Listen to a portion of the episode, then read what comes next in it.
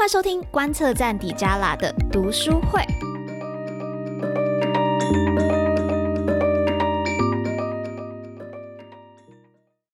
耶！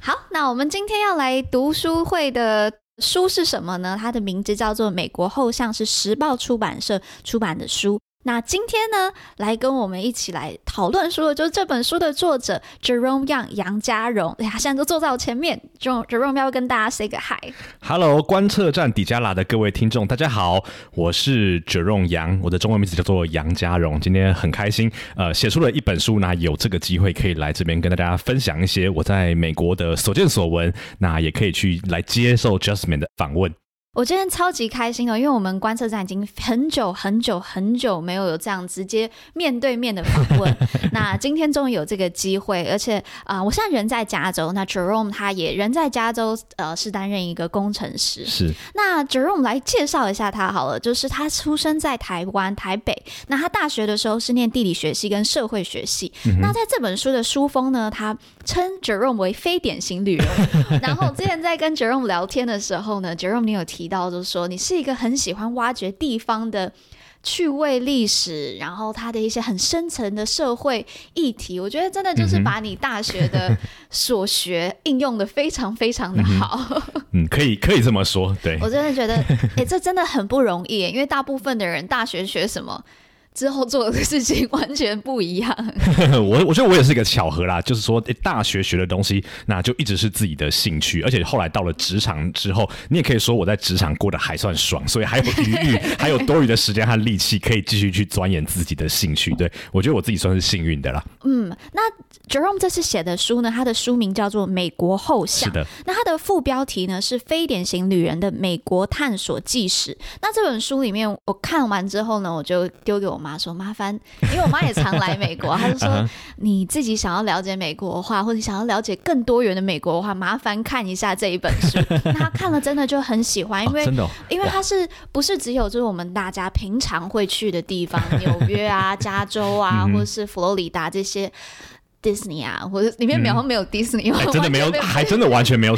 我有写到迪士尼某一部动画的场景，但是只有那个点而已，只有一句话。但是没有 Disney，也没有 Universal，真的没有。对，那呢，我妈就是看到，就觉得看到很多她从来没有想过可以去的地方。那我真的很推荐，尤其现在解封了，如果大家想要来美国，非常推荐这本书，它让你看到更多元、更不一样的美国。好，那谢谢谢谢。这本书呢，它。讨论的地点非常非常非常多，但是我们今天呢，因为时间的关系，我们可能只能挑几个呃重点的地方来讲。嗯、那我们就既然是聊到美国，我们就来提一下这一个美国可以说是最重要的发源地嘛？可以这样讲，可以这样讲。那就是我不知道现在大家听到这个有没有大概想到是哪个城市？那就是波士顿，就是。是美国独立运动的事发地点，我还记得我去 Boston 的时候呢，大家都说哦，你一定要去走那个 Freedom Trail，嗯，它的中文叫做自由之路。是的，Jerome，你可以帮我们介绍介绍一下这个自由之路是要是什么东西吗？好，没有问题。那在进入这个自由之路之前，我稍微快速讲一下，因为刚刚 Jasmine 有提到说，关于这个波士顿，就是被认为是哇，美国仿佛是它历史的发源地，然后文化很丰富。其实。这样讲的确没有错。我觉得如果有人问我说波士顿在美国的地位最像哪一个城市，之于台湾的地位，我想毫无疑问就是台南。对，而且除此之外，像比如说中国的杭州啊，日本的京都也是类似的角色，而且。那个杭州和京都都跟波士顿是姐妹市，所以这件事情是真的。哦，真的，哦。对，就表示说他们在这几个城市在各自国家扮演的就是那个文化古都，然后充满历史这样子的地位。那我们台南是不是也可以跟他们 有个姐妹市？其实我觉得很可以耶。对对对，赶快赶快去推动一下，赶快推动一下。是好，那我们回来讲这个自由之路哈。它简单来讲就是在波士顿的市中心这个地方，它有十六个在美国历史上具有重要意义的地点。这个里面呢，包括墓园，包括。教堂包括公园，甚至还包括一艘战舰，好把它串的。我记得是屠杀的地点，对不对？对，有还有个屠杀的地点，在他们的那个旧的州政府的旁边，对，大概就是这一些有十六个点，他们把它串起来，就是让观光客来的时候可以很容易跟着这个路去走。好，而且你到那边你会发现说，哎，那个它不是说你就是跟着那个地图走而已哦，它地上是有用那个红砖对对，把那条线标出来。对，然后这件事情其实很有趣，因为我去查了一下，它其实这个这条路其实是一九五一年才出现，就是它虽然上面的点都很有历史，但是它算是比较近代的时候，他们为了要推广观光才把它做起来的。对，那我觉得在这边我会想要跟听众分享的，呃，是说其实它里面有我觉得很多的，比比如说教堂啊，那你去看它当地的介绍，就可以知道说，哦，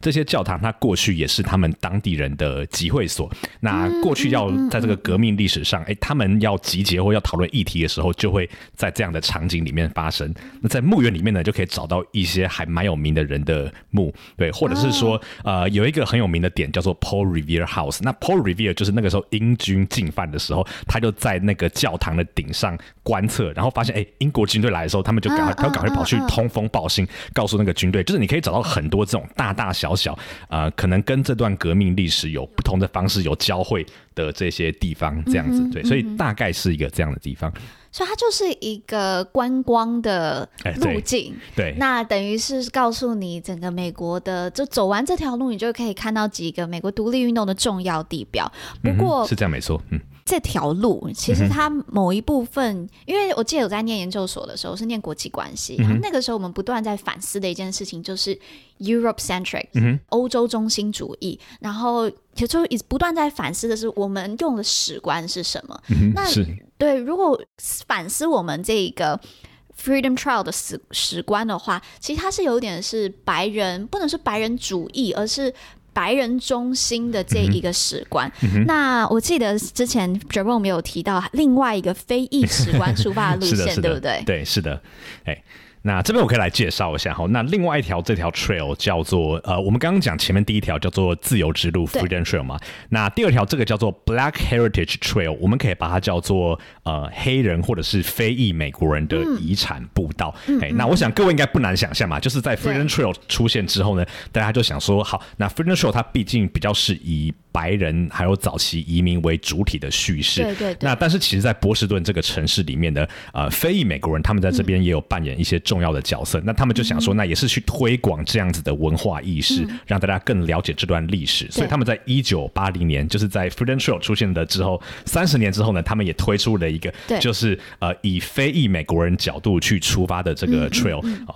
那我先跟各位提一下，就是它相较于 Freedom Trail，它比较短一点，而且它没有经过那么多。观光名胜，所以相较于 Freedom Trail，就是每年有有几百万人在走，那这一条路可以说是相对冷门许多。嗯，欸、那我可以大概介绍一下它路上经过的一些地方，它包括大部分是呃走在街市里面，然后有呃。不算直接是，应该是说走在住宅区里面哦，它不是太热闹的地方。但是呢，你走一走就会发现说，哦，原来这一栋呃，比如说 Meeting House 这个集会所，嗯、它过去呢，比如说在十九世纪的时候是波士顿这边非裔美国人他们集会的地方，或者是第一个以非裔美国人为主的教堂的建筑这一些。那除此之外，还有一些是早期就是在推动民权运动里面一些重要的人士啊、呃，可能是他们自己住的地方啊，或是他们曾经在那边有停留过。对，所以大概都是这一些和整个非裔的民权运动，以及呢，他们过去在这边，他们这个社群，他们曾经算是活动的这些重要的的地点，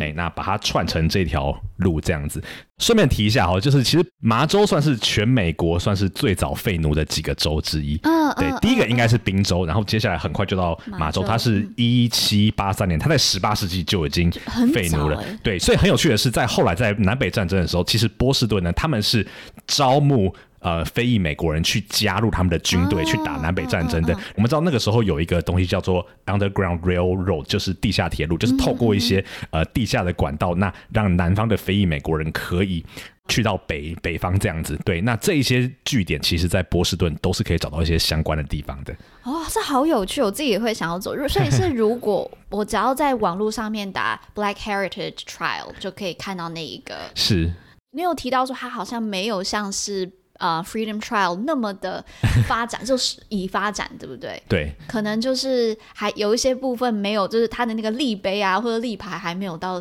跟 Freedom Trail 比起来。哦、当然，你。最明显的就是我刚刚不是说 Freedom Trail 它地上有用那个红砖嘛？对，对那个 Black Heritage Trail 是没有这个的。那更不用说你在 Freedom Trail 上面，你常常会看到一些人就是穿的像十八世纪那个时候的人一样，然后就是 Tour Guide 他们穿的那样子跟你导览。那相较于那个来讲，其实 Black Heritage Trail 我觉得真的是要对那个有兴趣的人这样子按着图一个一个去找。对我觉得会有会会更有冒险精神啦。对，如果想要挑战的听众可以去试试看。很推荐，我自己也会想要去。那在嗯。Jerome 这本书里面，在美国后巷里面，他提到 Boston 的这一个首页的标题呢，他提到菜鸟移民在美国的起点。嗯、我之前在跟 Jerome 聊的时候，还有看他这本书的时候，我觉得很重要的是，它里面提到 Boston，它其实是一个移民很多呃社群的地方。嗯、那我们刚才两提到了 Freedom Trail，然后又提到了从黑人史观出发的这一个 Black Heritage Trail。是，Jerome 自己还有规划一个 属于移民的 Trail，你可不可以跟大家分享一下？是，好，那我先说明一下，就是其实因为我个人对于移民的议题很有兴趣，嗯、那兴趣有一部分的点是因为周末。假日没事干，所以就开始去在城市里面探索各种好吃的异国美食啊，呃、或者是想要去逛别人的超市。对对对，因为你看超市卖的东西，有时候是了解别人文化一个很好的方法。对，那所以我们要讲的这个 trail，其实我也不算是真的把它规划成一个 trail，因为它实际上是人没有办法走的步道，它距离比较远一点。不过我可以快速介绍一下，就是说，如果我要推荐说，哎，在波士顿有哪些有趣的移民社群可以去看的话，嗯嗯嗯，我稍微推荐几个啊、呃，在。Cambridge 附近的，就是 Cambridge 就是呃哈佛大学还有 MIT 的所在地。它的在西边一点的地方有一个聚落叫做 Watertown，就是 Watertown。对，那它是亚美尼亚人聚集的地方，几乎是全美国数一数二大的亚美尼亚社群。对，所以你可以在那边看到亚美尼亚的教堂，然后他们开的烘焙坊面包店很厉害，就是非常推荐去那边买吃的。对，然后还有亚美尼亚他们也有一些呃比较偏地中海那样子烤肉的食物，我也蛮推荐的。还有。全美国的亚美尼亚博物馆应该是最大的，应该就是在那个地方。另外的话，我还可以推荐在比较到河的南边。Charles River 的南边这个地方的话，在附近都是学校的 Brookline 这个区域。嗯、哦，Brookline 呢，它大概在十九世纪末的时候开始有很多的犹太人移民过来。嗯嗯嗯、那后来犹太人因为他们大部分来自东欧，所以后来也把一些来自东欧国家，例如乌克兰还有俄罗斯的移民也带过来了。所以呢，在这边你可以看到超级多，真的很多的犹太会堂。然后每次到了周五下午，哦，快要到黄昏的时候，你就可以看到很多的犹太人。哦，他们可能会戴着那个他们的小帽。然后去前往会堂，哦，然后也可以在那边的超市里面看到哇，各种来自前苏联国家的，不管是酒类啊，或者是他们那种腌制类的食物，还有面包等等的，对。那除此之外的话，我再推荐一个就好，好就是我我曾经住过的地方，它在波士顿的机场旁边。好，波士顿的机场叫做 Logan Airport，它跟市中心非常的近，中间隔着一个港口。哦，常常跟人家开玩笑说，那一区机场那边那一区就有点像高雄的旗津区，就是跟跟市中心隔着一个港口。哎，那那个地方一直都是移民区。那它近代来讲呢，主要是来自拉丁美洲，特别是。墨西哥以外的拉丁美洲，就是比如说圣萨尔瓦多、瓜地马拉，还有秘鲁这些国家的人住在那边。好，那个地方大概有超过一半的人是在美国以外出生的。所以呢，在波士顿你要找到最便宜、最好吃的拉丁美洲美食，不用想了，就是去那个地方。那个地方叫 East Boston，东波士顿，它在 Logan Airport 的旁边。对，那当然还有很多其他的点，但是呃，时间关系，我们就先提这几个点。对，我我想强调的是，波士顿其实是有非常多这些移民文化的地方。对。其实非常丰富的，我自己真的都之前去的经验就是都都。就是看 Freedom Trail，然后就是都是去看 MIT 啊、Harvard 啊，真的都没有看到原还有竟然还有亚美尼亚的这一个、欸、这个社群，我觉得超有趣。那我们讲到移民，我觉得我们就来聊一下华人的移民，欸、或是台裔的移民好了。嗯、我觉得大家讲到波士顿最近最近会登上台湾的这个 新闻的，就是啊、呃，波士顿出现了第一位的台裔的市长吴宓，对，我们大家都超开心的，台湾之光，真的是。那 Jerome，你觉得我们刚才在讲说波波士顿对于美国独立运动的重要性，你觉得吴米现在成为这个第一位台裔的市长，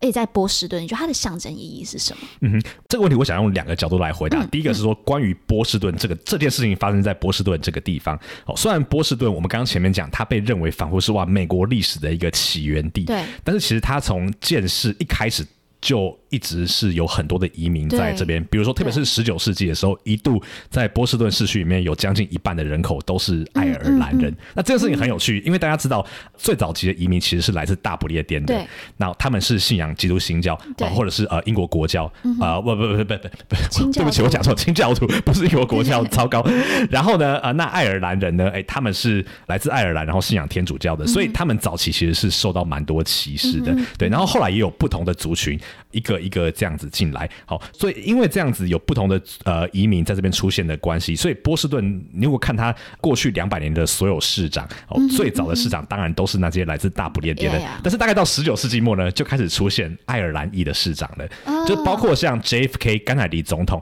他的家族就是在波士顿那边的政治家族，对，他的外公应该是其中一任，就是有担任波士顿市长的爱尔兰裔人士，对，然后后来呢，有意大利的移民。也来了，对，那也是一样。意大利移民刚开始也是被歧视，但是呢，后来到了大概一九八零年、一九九零年左右呢，哎，也有意意大利裔的人当上市长了。嗯嗯嗯、所以你会发现一件事情，啊、一个循环，就是呃，可能刚来到这边初来乍到，一直被歧视、被看不起的移民，对他们可能在第二代、第三代就会爬上去了。对，那为什么要讲到意大利这个呢？因为吴敏他其实本来他不是波士顿人哦，他到波士顿是在哈佛大学去读他的大学部还有法学的学位这样子。那他为什么会进入政坛呢？是他为那一位意大利裔的市长。在那边工作，对，然后我们看到就是，哎，接下来呢，呃，可能在前一代我们比较少看到说，呃，华裔，特别是台湾裔的人在政治界活动，然后，但是，哎，吴敏，你看，你看到又是这个循环又来了，哦，到了第二代的台裔，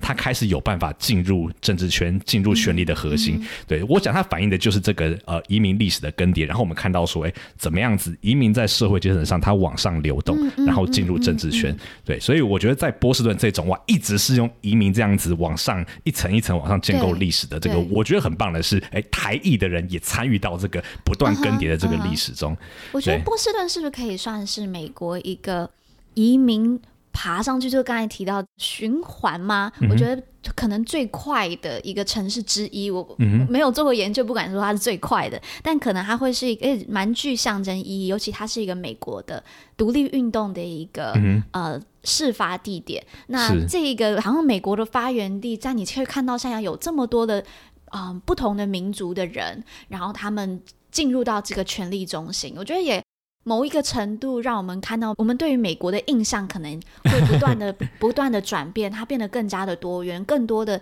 民族都可以代表美国。的确是这样，而且我觉得波士顿、嗯、至少我在那边住了八年半，我觉得它整体上来讲还是美国相对来讲非常包容多元，嗯、然后非常尊重不同文化的一个城市。当然还有很多地方要努力，这个我承认。嗯、但是我想，就是可以在这个地方成为不同移民、不同文化背景的人的舞台，我想是很棒的一件事情。我刚刚还有一个要补充的地方，就是关于台。台裔这个进入政坛这件事情后，我刚刚从波士顿这个地方回应了一下这个问题，然后我稍微补充一下关于台裔这一块。啊，因为台裔的移民，我们一般讲呃，在移民历史上，台裔的移民最快增加的时候，大概是从一九六零年代开始，那时候因为有移民改革法案，就是没有这个 台湾碰到国共内战之后的这些事情，对，国共内战是一部分，那另外一方面是美国这边的移民法案改革，它移除了本来就是呃限制某一些国家移民的。这个条款，所以变成是说台湾人大量的移居到美国。但是我们如果现在去接触，比如说现在五十岁以上的台湾移民，我们会我会发现一件事情，因为他们成长于威权体制，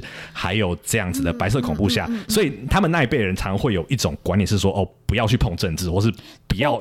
就是尽量不要往那个社会科学那边靠太近。我家人就是这样，去当医生、对当律师的话，你就帮人家打官司就好，不要去碰政治的东西。对，对，所以你会看到。所以我觉得他对台湾人另外意义是，哎，到了第二代开始有这样子的台裔的人士走入政坛，然后去碰一些跟政治跟社会直接相关的事情。我觉得对于我们这个移民群体来讲，也是一个突破。我我觉得我我非常非常非常同意 Jerome 这个观点。那我刚刚还在提讲的时候，我就想到一件事情，就是刚才提到说，对于美国这个国家，我们可能要有更多多元的这个 对他的印象。那我就记得想到有一次，就我跟我朋友出去玩，然后刚好男朋友打电话过来，然后都接起来电话的时候，我身边的朋友就很惊讶的看着我，想说怎样？他说：“你男朋友不是美国人吗？你干嘛跟他讲中文啊？” 然后我才意识到说：“哦，原来我之前跟他们讲，就他们问我男朋友是不是美国人，我说是的时候，他们脑子里面出现的就是一个美，就是一个白人，对，他们没有办法想象，他们浮现的脸孔对，是一个白人男性。然后我想说，呃，哦，他是他是华人啦。那我才发现，哦，其实我们对于美国人这这一个想法，有可能还是比较单一的。那我看到的一个数据是在二零五零年的时候，美国白人人口其他的比例是会降到四十四趴的。那也就是说，其他的种族会越来越的多元。那我接着就想要问 Jerome，我们来跳到下一个地方，在这本书里面，我觉得很有趣。你去到了一个人口是非白人为多数的地方，而且呢，很多人甚至。当我们刚才讲到，就是说我们要对美国有更多元的想法的时候，但你去到这个地方是，甚至有人不知道它是美国的一部分。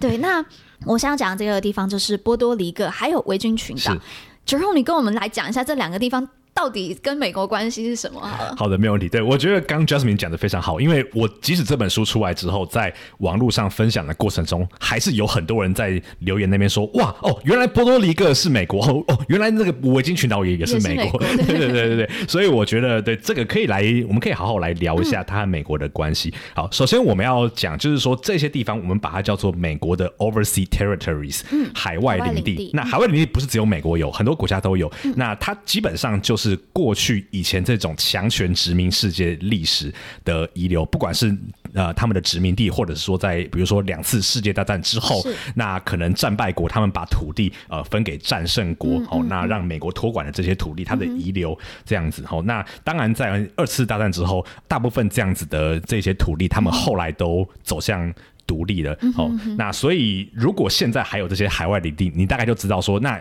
一的是他们正在往。独立的路上走，但是还没有达到独立的这个条件或者是目标，或者是说，哎，他们没有打算要独立这样子。好，那我们再来讲一下美国，像我们比较熟知的几个地方，比如说跟台湾关关系不错的帛琉啊，或者是密克罗尼西亚联邦，还有马绍尔群岛，其实他们在不久之前都还是美国的海外领地，对，他们是到非常非常近代才独立的。好，所以我想这样可以让我们稍微理解是说，哎，这些海外领地啊，呃，他们和美国呃大概的关系。那接下来我快速讲一下波多黎各和维京群岛的情况，让大家有一个最基本的概念。好，波多黎各它早期本来一直都是西班牙人的殖民地，被殖民了好几个世纪，一直到。十九世纪末，那那时候美国呢跟西班牙打了一场战争，对，那后来当然西班牙打输了，所以呢西班牙就被迫要把波多黎各、还有关岛、还有菲律宾全部割让给美国，然后要允许古巴从西班牙独立，对，所以大家大概可以想象说，所以其实波多黎各它在文化上是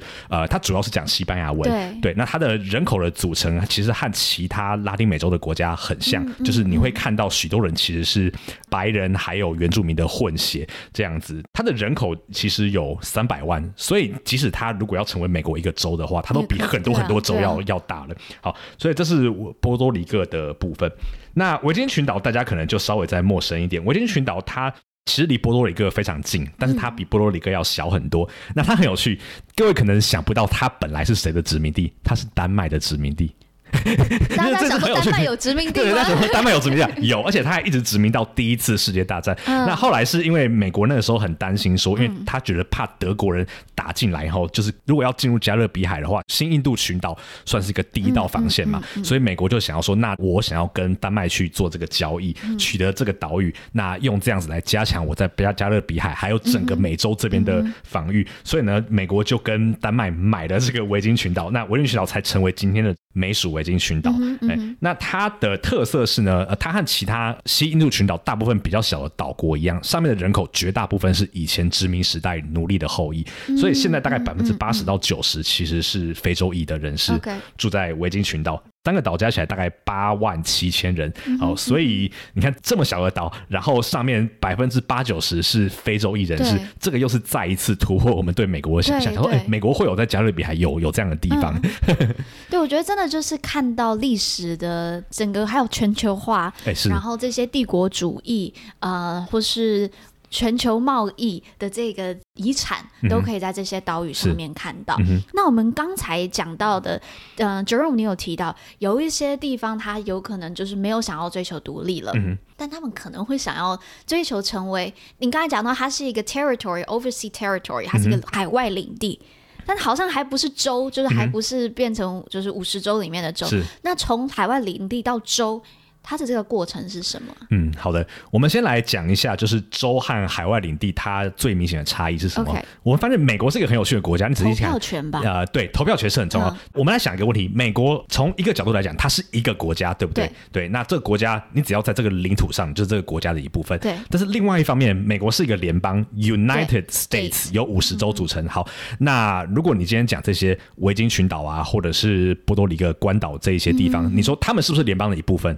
不是，不是。它因为联邦是由五十州组成的，嗯、所以就是因为它不是联邦的一部分，所以他们是没有办法投票的。嗯、对，他们没有办法有议员在国会里面。我知道有一些是有观察员可以派过去，但是就是不能表决这样子。对，所以那你知道美国历史上有一句话大家要记得，就是从革命时代大家就会讲了，就是很多人要抗议说，哎，我们为什么有缴税给你，但是却没有表达意见的权利的时候，就会讲一个句子叫做 taxation without representation，就是哎，我明明就有缴钱给你。政府啊，为什么你政府没有让我发声的这个管道的？有钱就应该可以说话。对对对，所以那这就是州和领土最大的差异。对，好，领土要怎么成为州呢？回到这个问题来，我觉得最关键的还是，就现在美国你看到大部分的州，它刚进入成为美国的一部分的时候，它都是领土。那、嗯、领土的时候呢，它要怎么进入州，就是取决于它有没有足够的人口以及钱。对，钱还是很很重要的，哦、因为有钱才能养一个政府。嗯、对，加州这么穷。太乱 骂人。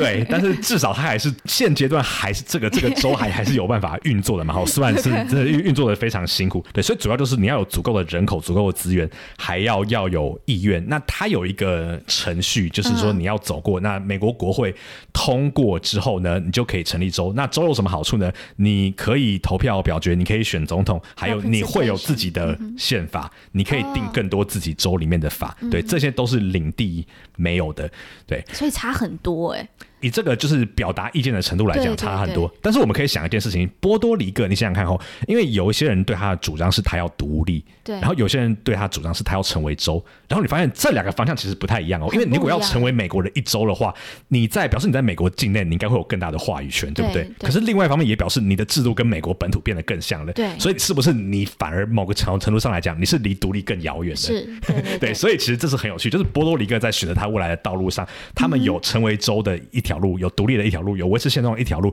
还有一些比如说类似像我们刚刚讲，比如说密克罗尼西亚联邦或马绍尔群岛那样子的，对，对，那很多都有在被讨论，所以现在似乎还没有一个比较明确的结论。嗯，我觉得刚才 Jerome 聊到的一个很有趣的东西，就是讲到美国是一个 United States，对，就他就他在他的名字里面，他是把这一些 states 联合起来的。你那你觉得是什么东西把这个这些州？United 起来，这很这问题很就是很深。对，这问题很深。对，然后我要用我自己的意见来回答。嗯嗯、对我自己觉得，虽然说的确我们在讲美国的时候，我们会可能会想要说，它其实有一些我觉得蛮令人钦佩的价值，像是人权、民主还有自由这些。嗯、但是我认为，就历史的角度来看的话，我觉得很多时候，呃，美国还是因为共同利益而被、嗯、Unite 起来的。对，那我们可以讲呃几个点，就是说，像欧洲很多。国家或者是世界上很多国家，其实他要把大家团结起来的时候，他可能会诉诸。民族嘛，嘿，比如说我们的左边邻居，他只要讲到我大中华的时候，就是个神主牌，你完全没有办法挑战。对，或者说在一些国家，他可能是靠宗教，可是其实美国在殖民地时期，它的种族还有宗教就不是统一的。是对，比如说早年的时候，我们讲那个清教徒建立殖民地，其实清教徒的势力范围主要是在麻州还有康奈狄克州。对，然后有一些人是清教徒非常讨厌的，例如贵格会的信徒，还有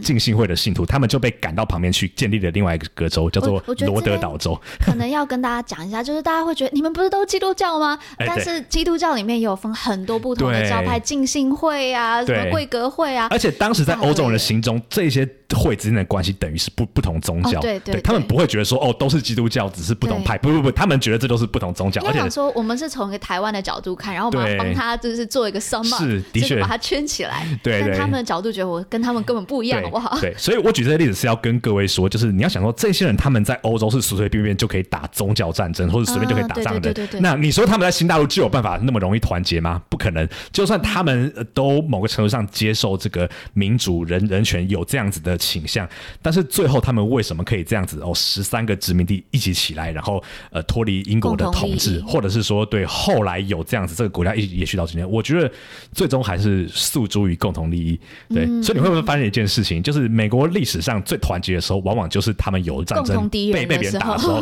对，就会很团结。那没有战争的时候，你就看到这个国家，哎，大家谁看谁不顺眼，甚至谁扬言说，哎，我要独立成一个州，我说，哎，我要那个我们几个州我们要独立这样子，你不时还是会听到这样子的一些言 Yeah. 言论是存在的。对，yeah, 我觉得这让我想到我们最近才在讲的这个 TikTok 的的新闻，然后还记得那个听证会上面，Dan Crenshaw 他是德州的众议员，他都说谢谢 TikTok，你把我们两党就是 United 起来了，就真的就是为了一个共同的 利益或是共同的一个问题要解决的。是是是，那。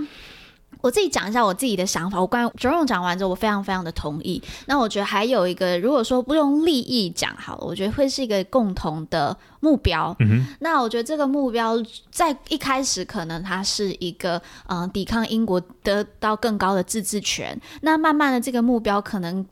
Manifest destiny 就是他们这个天命，他们觉得自己是天选之人的这一个啊、呃、想法，可能又让他们把这个目标又转向，就是我们是要开拓西部啊。那有可能这个目标它会随着大家的整个社会的思潮的改变，不断的再去啊转变。是那我觉得现在美国最重要的一个价值，或是我从我的角度来看啦，嗯、我会觉得，嗯、呃，我不确定这是不是把大家 united 起来的一个。价值，但这是我认为，我希望把美国 united 起来的一个价值，那就是民主跟民权。最近当然是有一些疑问啊，这 民主跟民权发展在美国。但讲到民主跟民权，在 Jerome 的书里面，他提到了一个地方。那时候我一看到，我就特别的一直在看这一章，那就是 Alabama。那为什么是 Alabama 呢？因为我其实我有个亲人就住在 Alabama。哦，哇！那那个时候，二零一六的时候走到那边，那我对 Alabama 的印象就是很多的民权的冲突在那边发生，但我其实不熟悉这些。详细的故事。嗯、那我去到那边的时候，说真的，我是紧张的，因为在加州到处都是华人。是那在阿拉巴马州，我看不到任何华人。嗯、我到那边的时候，我就想说，呃，也不会说不熟悉啦，但是就是完全不一样的美国的景象。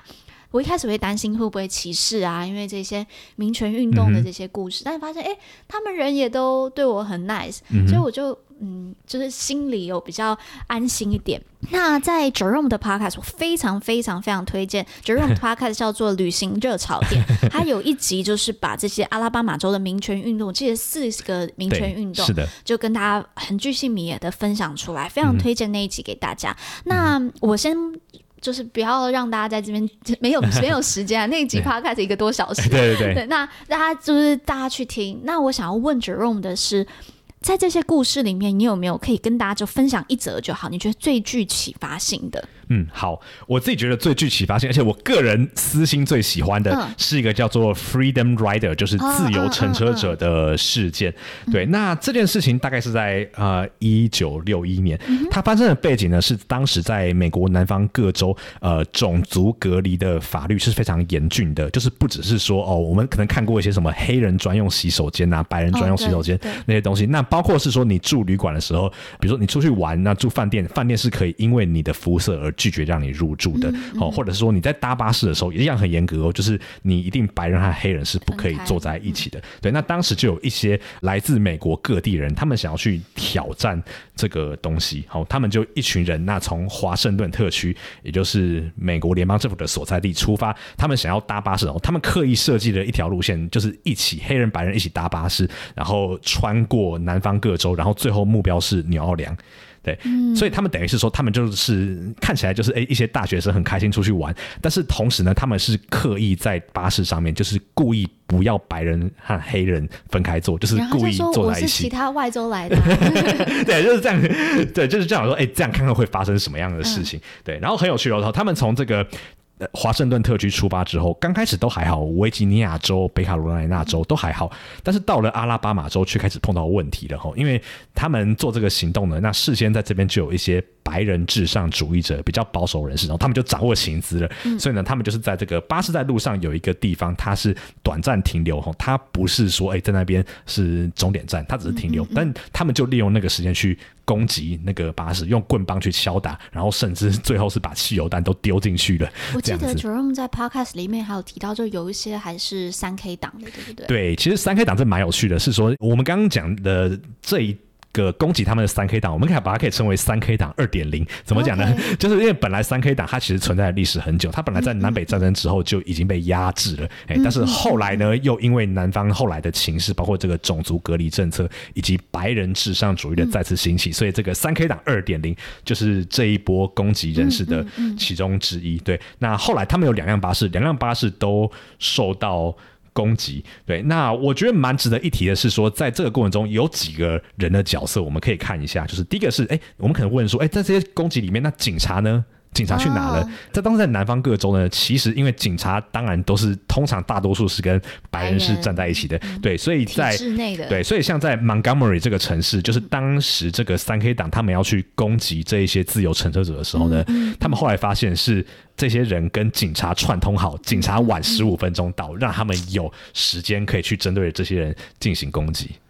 对，所以发现说，其实它有很多东西是结构，而且是不同的权利全部交织在一起，它不是那么容易去挑战的。对，然后另外一个角色，我觉得很有趣的是甘乃迪总统的角色。其实甘乃迪总统他那个时候跟民权运动者是站在同一边的，对。但是为什么他只能用有限的方式去介入呢？因为毕竟我们知道，美国是联邦国家，然后权力主要是在州政府手上，对，对，所以他有一些地方事务，他也不能直接去干涉，他顶多就是派出一些，比如说联邦的呃一些人到现场去，哦，去协助。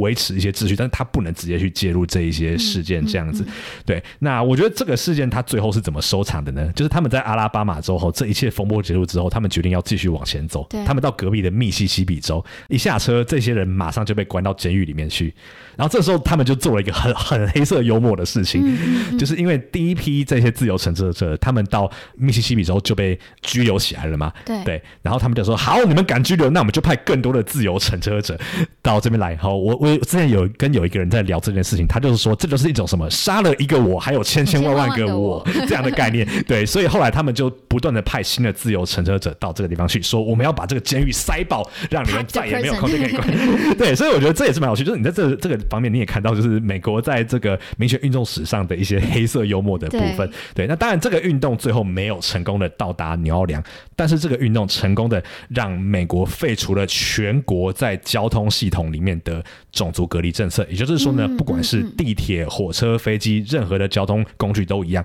你不可以以肤色或者是种族为理由让人家分开坐。对，嗯，我真的非常非常推荐大家再去听《旅行热草店》里面，就是阿拉巴马州的这一集，我自己听了之后，很多时候都起鸡皮疙瘩了。那 我真的也是真的谢谢这一些自由乘车者，嗯、他们可能。大家觉得好像只有进步一小步，但这真的都是在提供更高的空间，然后让为未来的这一些进步去奠定这一些基础。嗯、那之后可以讲一下，就是在刚才 Jerome 提到甘乃迪总统嘛，甘乃迪总统他那个时候不断在推的就是民权法案 Civil Rights Act。嗯、那之后大家也知道 JFK 之后被刺杀了，那非常。呃，我觉得幸运吗，或是感激的一件事情，就是詹森总统继任他詹，对，嗯、那他也就是还是签署了这一个 Civil Rights Act。那当时的这个压力其实是非常非常高的。就大家会去质疑詹森的这个 legitimacy，因为他毕竟是继任的，是你的前任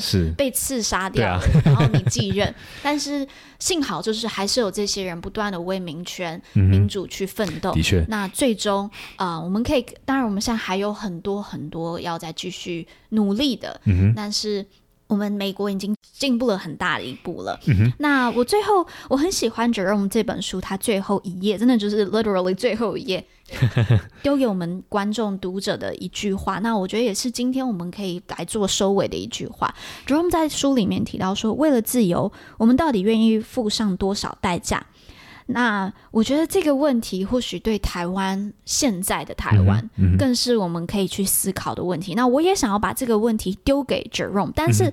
Jerome 在回答这个问题，我也想要再问你，你对于自由的定义是什么？嗯，我对自由的定义，其实我觉得对我来讲，自由可能对一些人的想象是呃，比如放飞自我，或是比较没有限制。但是我对自由的想法比较是你拥有选择。对，你不一定是被限制，你非要做什么不可。对，这是我对自由的定义。我完完全全百分之百同意。我觉得现在很多我们在讲自由的时候，言论自由啊，或者宗教自嗯、呃、宗教自由，或是很多我们最近在看，或是口罩自由啊，好像有点把自由无限上纲，就是我想要做什么就做什么。但我觉得真的就像 Jerome 讲，他是我有。选择的权利，而且我的选择是受到保障的。嗯嗯、那回到刚才的问题，我也想最后再问一下 Jerome，你你觉得写完这本书后，或是你自己写把这个问题丢给观、嗯、读者之后，你自己会怎么回答？你愿意为了自由付上多少代价？嗯，这个问的问题问的很好，因为我发现就是这个问题，我在书里面写进去之后，其实我后来在思考这个问题的时候，我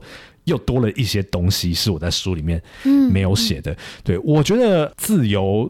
付出代价，就像我刚刚前面讲的，今天如果今天你是很明显的，你整个社会体系就是哦，比如说你有一个恶邻居，然后是对你来讲是一个威胁的时候，明显哦，对，那这个这个时候或许我们整个国家或整群人，对我们对自由的想象可能就比较简单一点，就是我们要往哪个方向走。对，那我我想在美国历史上，我们也可以看到。偶尔有这样的情况出现，但是你会发现说，哎，如果今天好不是旁边有一个恶邻居，而是我们真的是要以自己为主体去追求一个自由的话，嗯，你会发现说，其实。每个人对自由的想法好不一样哦。没错，你说美国好像东岸、西岸、南方、北方的人对自由的想法都不一样。对，那当我们说要为自由付出多少代价的时候，哎，其实它它还有一个代价的部分是你要去接受，你身边会有跟很多人跟对于自由的定义和你不一样，嗯、然后他们想要的自由可能不是你定义的自由。嗯、那这个沟通的成本，这个和他们相处的成本，嗯、这个粘合社会的成本，我觉得它也是自由的代价。我觉得这个最值得台湾人思考就是说，对，如果有一天后很神奇的，我们的左边邻居对我们不再有威胁的时候，嗯，或许我们真的就必须要更认真的去思考，我们要的自由是什么？没错，还有我们要如何继续粘合这个群群体，往这样的自由前进。嗯嗯、我觉得 Jerome 最后丢给我们的问题，我觉得超级重要的。我觉得现在我们好像在想的自由都是脱离这个威胁，是，但其实自由它可以包含的这个意义是更大的。嗯、那如果我们先不看这个威胁的时候，我们。Ultimate 对于自由，我们的想象是什么？那我能不能包容别人跟我的自由定义不一样？嗯、那我觉得这个不只是大家每个位每一位听众都可以自己去思考的，也是我觉得大家可以跟你们的朋友一起思考的、一起讨论的问题。嗯、那最后、最后、最后、最后，我们聊一个比较 比较轻松一点的，好了。Jerome，你下一个地方想去哪里玩嘞？下一个我想去苏利南。真的是个非典型旅人呢。是这个是怎么来的呢？就是因为我前阵子在我的节目的脸书上面开了一个投票的活动，就是让听众决决定我今年要去哪里。对，然后就有人投了苏利南，而且还很多人支持这个选择。好，为什么要讲苏利南？为什么要去苏利南这个地方呢？我觉得可能有些人知道，苏利南它是一个很特别的移民社会。它虽然本来是荷兰人殖民地，但是那边呢有来自印尼的呃，不管是来自印尼的人，来自印度的人，甚至是来自中国广东的客家人在那边，对，苏利南的第二任总统是客家人，对，这件这件事情很有很有趣，对，所以等于是说你。明明是在南美洲的土地上，但是却出现一个被荷兰殖民过，然后又有来自这些不同亚洲国家的一个很有趣的组成，然后再加上说它本身也是有一一部分的亚马逊的雨林，我就觉得哇，这个国家太有趣了，而且要去那边真的是不太容易。我我一查才发现，其实还蛮难的，就是越难就越想去啊，对，越难就越想去，对，所以希望今年可以成功啦。对，如果真的有成功的话呢，一定会把我在那边看到的东西带回来，好好跟大家分享。太好了，那大家一定要继续的去关注 Jerome 的旅行热潮店。那我在最后再分享一下这本书，它是由时报出版出版的《美国后巷》，副标题是《非典型旅人的美国探索纪实》。观测站非常推荐这本书给大家，让这本书让你了解更多元的美国。嗯、那我们今天的节目就到这边，谢谢 Jerome，谢谢 Jasmine，谢谢各位听众，谢谢拜拜。拜拜。